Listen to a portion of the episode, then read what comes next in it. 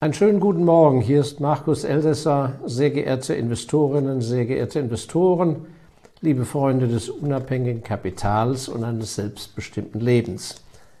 Ja, heute möchte ich unsere Reihe Branchenanalysen fortsetzen. Wir haben ja in den vergangenen Beiträgen, wenn Sie es noch nicht geschaut haben, bitte gehen Sie ähm, auf YouTube und äh, rufen Sie die Beiträge auf. Wir haben ja bisher zum Beispiel die Luxusgüterbranche analysiert Medizintechnik, Getränke. Und heute äh, habe ich mal etwas aus unserem Research Center zum Thema Travel und Tourismus, also Reise und Tourismus im weitesten Sinne.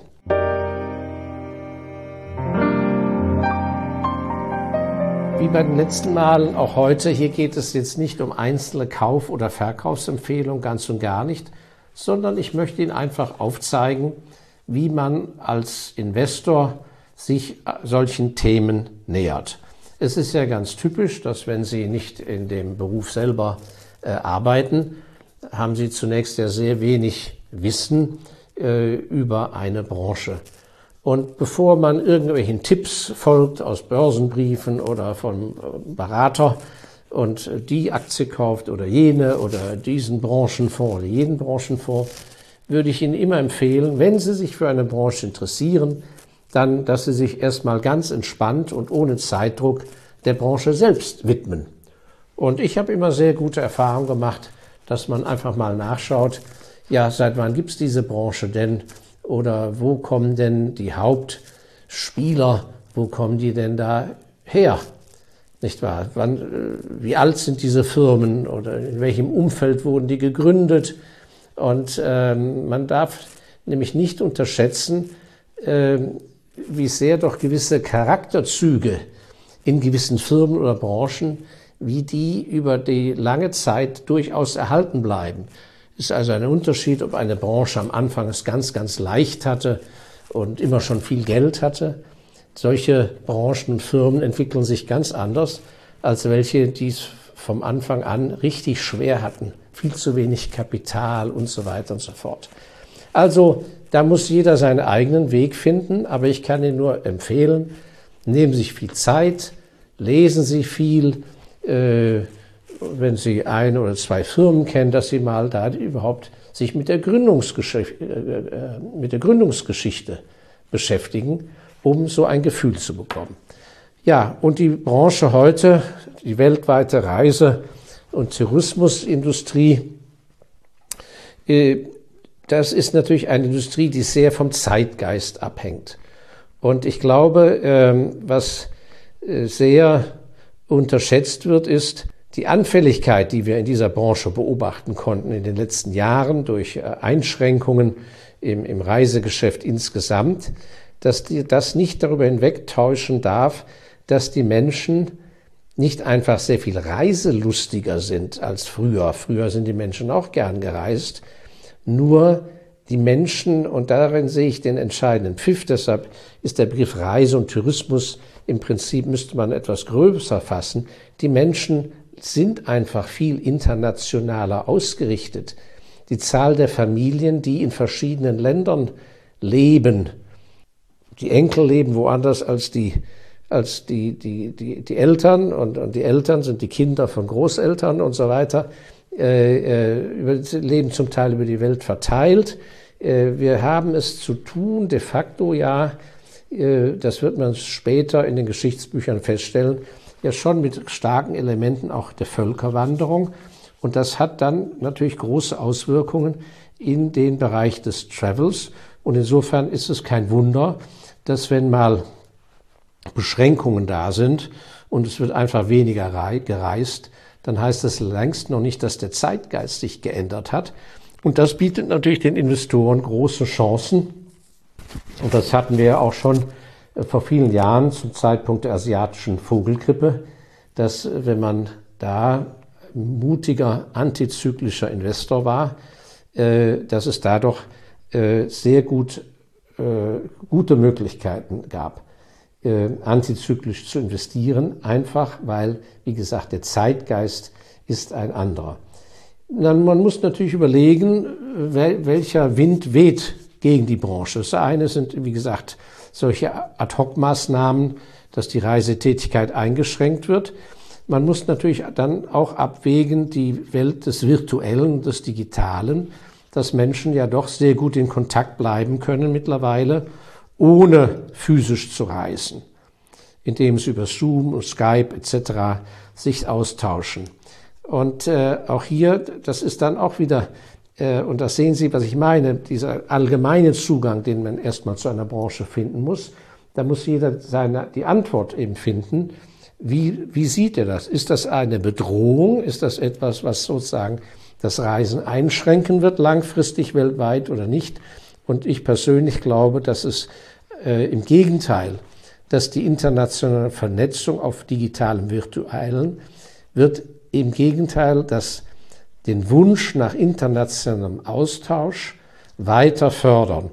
Und das geht ja schon mit den Ausbildungen los, dass immer mehr Menschen, Gott sei Dank, ja nicht nur in einem Land studieren, sondern in verschiedenen Ländern. Dann haben die da ganz andere Netzwerke und, und, und.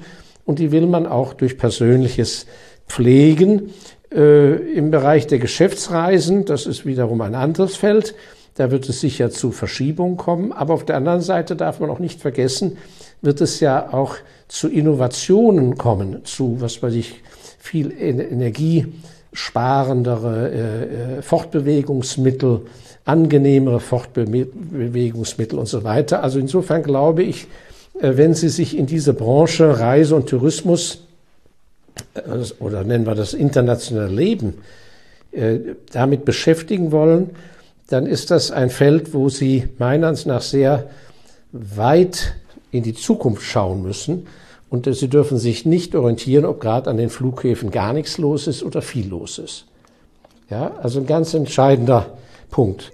Ein äh, gewisser Trend äh, bei dem ganzen Thema Zeitgeist muss man natürlich dann auch überlegen, welche Art der Freizeitbeschäftigung äh, nimmt vielleicht stärker Überhand im Vergleich zum klassischen Reisen. Also ähm, ich denke mir zum Beispiel, dass der Wunsch aufgrund der Reisebeschränkungserfahrung, der Wunsch vor Ort einen eigenen Pool zu haben, in gewissen Regionen einen beheizten Pool, einen Swimmingpool im Garten äh, oder aber zum Beispiel ein, ein, ein Boot oder ein Campmobil so weiter.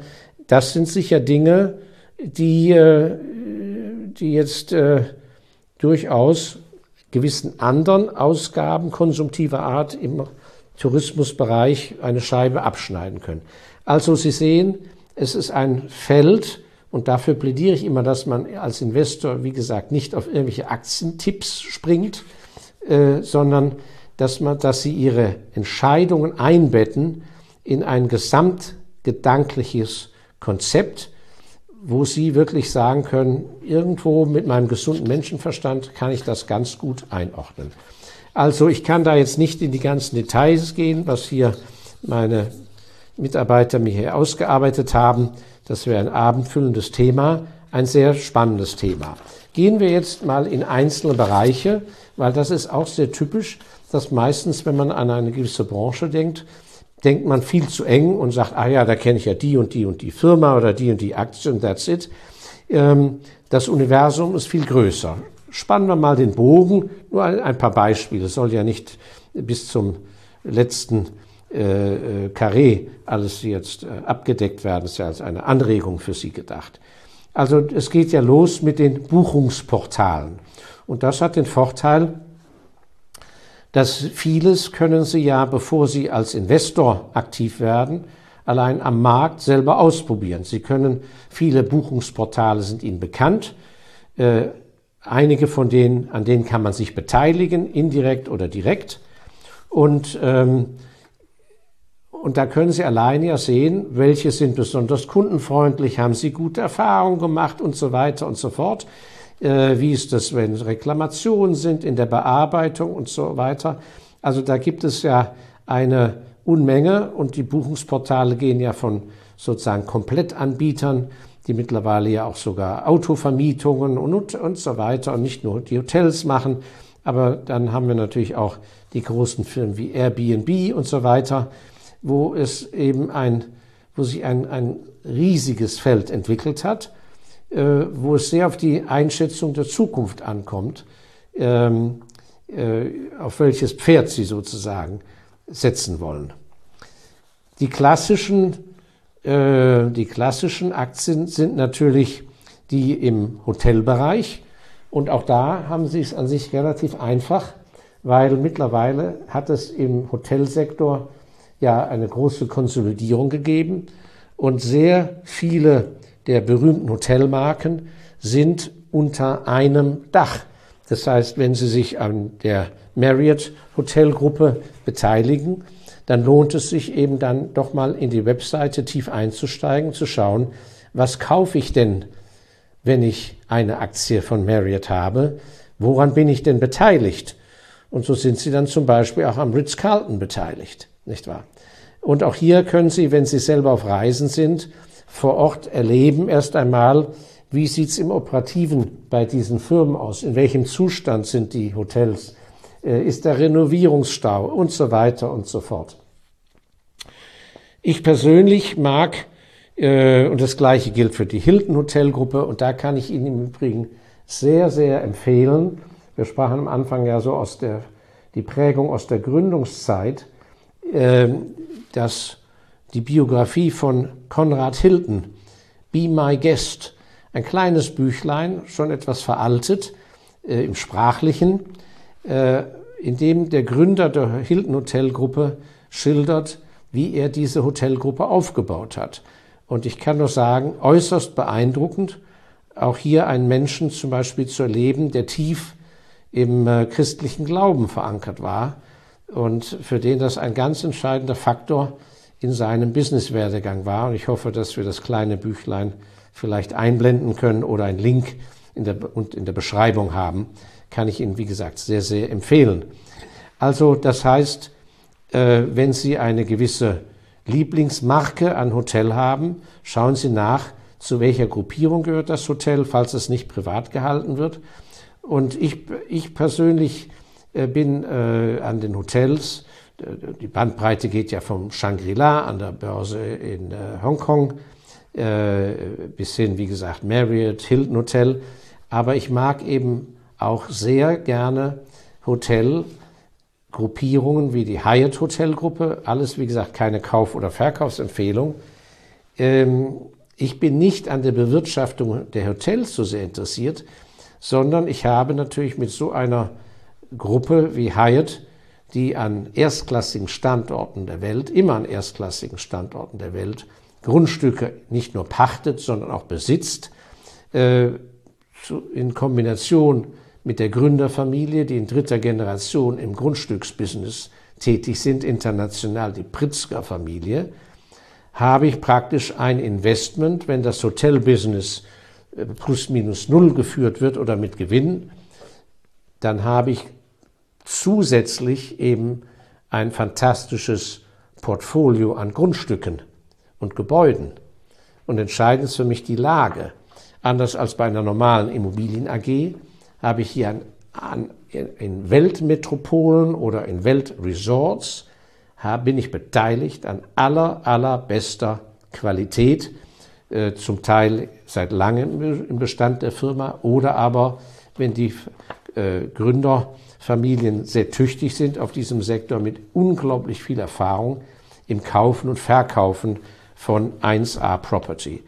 Also, das heißt, das ist auch ein typisches, was ich oft beobachte und weshalb sich dieses ruhige Einarbeiten, wie wir das machen, in die Branchen so auszahlt, weil am Ende landet man, wo man am Anfang gar nicht dachte, dass man landet. Also in diesem Fall zum Beispiel könnte man einen Abstecher nehmen und hat nachher ein zusätzlich zu seinen privat gehaltenen Immobilien einen Anteil über die Aktie an, wie gesagt, aller erstklassigster Lage in Weltmetropolen.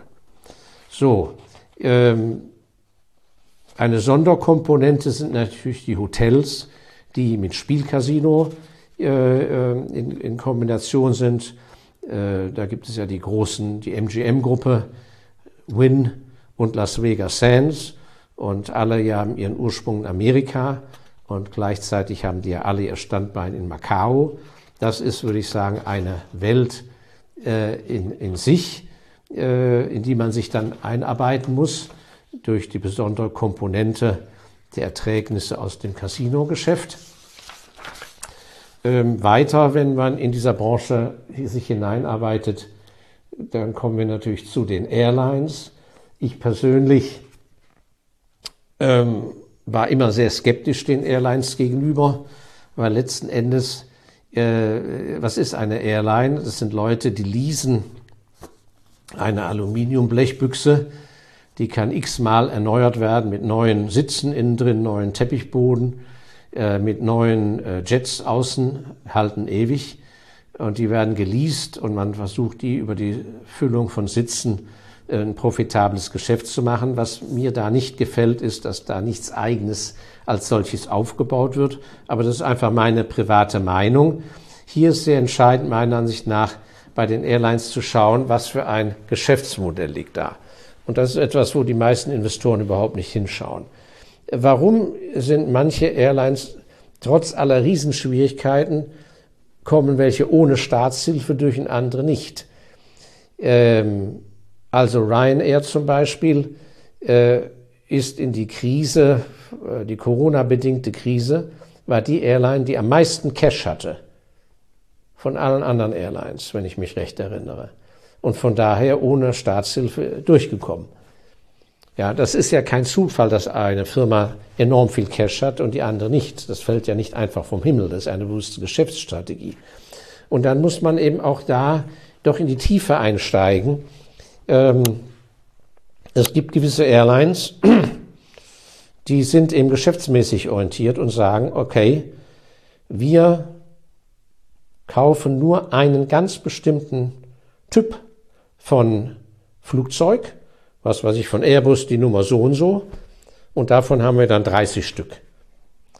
Und soweit der Radius dieser Airlines reicht, das sind Destinationen, die wir auch anfliegen. Das ist ein fantastisches Geschäftsmodell, weil es bedeutet, dass alle Flugzeugkapitäne oder Flugzeugpiloten ein und das gleiche Modell fliegen können. Und das Gleiche gilt natürlich für die Wartungskräfte, die Hochspezialisierten. Weil es ist keineswegs so, dass wenn Sie eine Airline haben, wo Sie 20 verschiedene Flugzeugtypen haben, dass der Pilot, der gestern den Typ A geflogen ist, der kann nicht einfach so am nächsten Tag den Typ B fliegen. Und das Gleiche gilt für die hochspezialisierte Wartung. Da brauchen Sie eigene Spezialisten für sehr teure, sehr langfristige Ausrichtung. Also das heißt, man kann alleine durch die Analyse des Cash-Managements und des Flottentyps sehr schnell erkennen, was für ein Baby da bei der Airline vor einem liegt. Und so bin ich überzeugt, dass es bestimmt trotz allgemeiner Schwierigkeit dieser Branche es durchaus Airlines gibt, die das sehr clever anstellen und die wahrscheinlich sehr viel besser durchkommen als andere.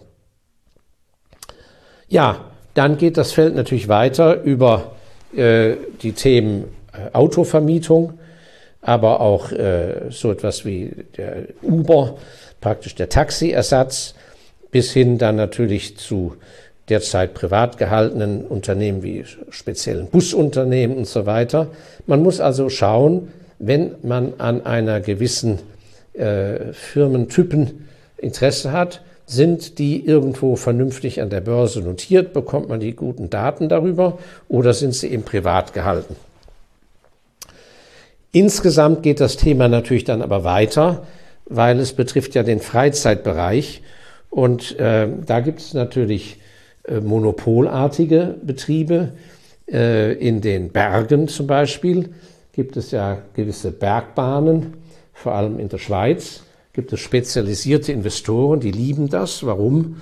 Äh, das ist ja ein sehr griffiges Geschäft. Wie gesagt, auf was weiß ich, bestimmte Gipfel fährt nur eine Bergbahn hoch und die gehört dann Ihnen. Wie gesagt, das ist ein Monopolbetrieb.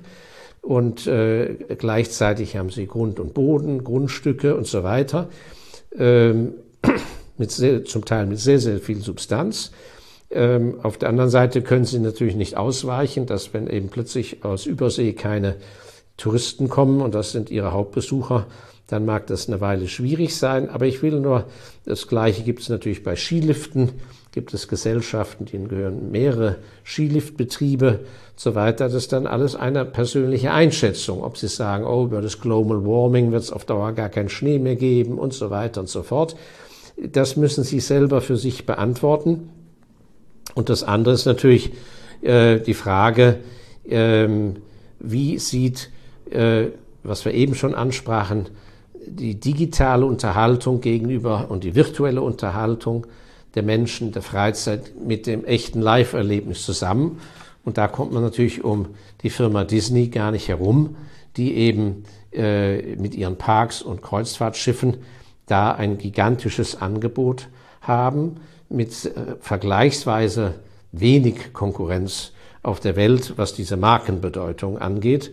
Ähm, auch hier äh, glaube ich, dass für den langfristigen Investor, der, der den Trend richtig analysiert, gibt es enorme Chancen, einfach weil durch die Disruption der letzten drei Jahre es da doch zu ganz interessanten Konstellationen an der Börse gekommen ist. Und die ganz große Frage ist natürlich die der Kreuzfahrtschiffe. Hier ist allen voran ja die Carnival Cruise. Wie gesagt, alles keine Kauf- oder Verkaufsempfehlung das Thema der Kreuzfahrtschiffe, die natürlich diese Gesellschaften gigantische Bankverbindlichkeiten haben, weil diese riesigen Schiffe werden ja finanziert wie Gebäude, nur dass die Gebäude eben nicht in Grund und Boden verankert sind, sondern über die Meere fahren. Das ist an sich insofern ganz normal, diese große Fremdverschuldung. Aber es ist natürlich eine Frage der Auslastung. Und auch hier ist natürlich ein, die Million-Dollar-Question, äh, ist äußerst spannend zu, äh, zu sehen, auf welchem Niveau kehrt diese Industrie wieder zurück. Aber ich habe in der Vergangenheit immer wieder die Erfahrung gemacht, dass Investoren, die mit guter Cashhaltung und einem vernünftigen Programm bewusst antizyklisch investiert haben, äh, dass die auf Dauer gar nicht so schlecht gefahren sind. Das ist eine Frage des Nervenkostüms und natürlich der Gesamtrücklagen in, inwieweit sie solche Risiken auch ausnehmen können. Und ich habe neulich gerade ein Buch zu Ende gelesen über einen Bankier aus dem 19. Jahrhundert in Hamburg, der eben im Gespräch seinem, äh, seinem einen großen Kunden klar vermittelt und hat gesagt, schauen Sie, ich bin so lange jetzt schon im Geschäft und ich kann Ihnen versichern, ich habe es immer wieder erlebt, und es wird auch immer so sein, dass die Mehrzahl der Bankkunden bei anderen Instituten, die Mehrzahl der Bankkunden wird in der Besse, wenn die Kurse tief sind und wenn man Angst hat, verkaufen die Leute. Und wenn alles blendend ist und alles hoch steht, dann kaufen die Leute. Bei mir in meinem Institut habe ich meine Kunden dazu umerzogen. Ja, also das ist eben eine große Frage, mit der sich beieinander auseinandersetzen können, gerade bei diesem Thema der Branche Reise, Travel, Tourismus, inwieweit sie antizyklisch bereit sind, Dinge zu tun. Aber die Orientierung darf da nicht sein, wie tief ist ein Kurs gefallen, sondern einfach die Einschätzung des zukünftigen Geschäftes. Und diese Einschätzung muss weit über 12, 18 Monate hinausgehen, sondern dass man sagen kann, wo geht die Reise die nächsten fünf Jahre hin. Und dann muss man eben schauen in der Detailanalyse, ob die Firma die Zeit bis dahin auch durchstehen kann. Und wenn man das beantworten kann, dann mit Ja, dann haben Sie allerbeste Voraussetzungen. Es gibt daneben natürlich noch viele weitere Felder, äh, die auch mit Immobilien zu tun haben und Mieteinnahmen. Das sind natürlich die Betreiber von Airports. Äh, da kommt es dann natürlich sehr auf den Airport an, äh, wie der strukturiert ist, was für Miet er hat. Und genauso natürlich das Duty-Free-Geschäft, wo es große börsennotierte Gesellschaften gibt. Ähm, auch hier muss man das immer im Gesamtlicht sehen. Und deshalb kann ich nur nochmals wiederholen, bitte nicht äh, wie magnetisch angezogen auf eine konkrete einzelne Aktie sich verkaprizieren, sondern eine gründliche, übergeordnete Branchenanalyse, Zeitgeist, Trends einschätzen, dann die Felder suchen, Hotel, Schifffahrt, wie auch immer, auf die man setzen möchte und da was dann bitte nur das Beste. Und dann ein bewusstes antizyklisches Investmentprogramm für sich entwickeln. Ja, Das macht das Investieren so spannend. Sie können eben in meinem geliebten Odenwald in Gras-Ellenbach ihr Leben lang wohnen und arbeiten, aber die Welt des großen Investierens, ohne dass Sie umziehen müssen, steht Ihnen offen. Von Hotels, Carnival Cruise, äh, Booking-Portale, Amusement Parks, Casinos, wie auch immer. Es ist eine wunderbare Welt und es gibt keinen Grund, äh, den Kopf hängen zu lassen. Für ihr Kapital sah die Zukunft überhaupt noch nie so gut aus, weil sie kommen viel besser an die Informationen dran als früher und die Kapitalmärkte sind frei und sie können frei investieren in Depots ihrer eigenen Wahl. Ja, ähm, liebe Investorinnen, liebe Investoren, ein kleiner Branchenzugang, Reise, Freizeit, Tourismus. Ich hoffe, ich konnte Ihnen ein paar kleine Aspekte schmackhaft machen. Vielleicht haben Sie ja Freude dran, wenn Sie mit Ihrem derzeitigen Lesestoff durch sind, nicht den nächsten Roman lesen, nicht am Fernsehen allzu viele Rosamunde Pilcher schauen, sondern sich mal, wie gesagt, Branchen widmen. Und warum nicht der Branche des Tourismus? Und vielleicht führt es Sie ja dann zu einem interessanten Investmentprogramm. Ja, wenn Sie Freude gehabt haben, bitte sind Sie so lieb, teilen Sie das Video mit Freunden und Bekannten. Falls Sie es noch nicht getan haben, sind Sie so lieb und abonnieren Sie doch über den kostenlosen Knopf unseren Kanal damit wir unabhängige Investoren und so weiter unterstützen können und dass wir in Kontakt bleiben. Ich danke Ihnen sehr für Ihre Treue, wünsche Ihnen noch ein sehr schönes Wochenende. Alles Gute. Bis zum nächsten Freitag. Ihr Markus Elsässer.